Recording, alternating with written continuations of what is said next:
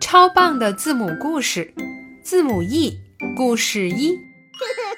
老鹰一家住在海边的悬崖上，老鹰妈妈有了小宝宝，她高兴极了。老鹰妈妈每天都很警觉，她竖起耳朵听周围的声音，用心保护着宝宝。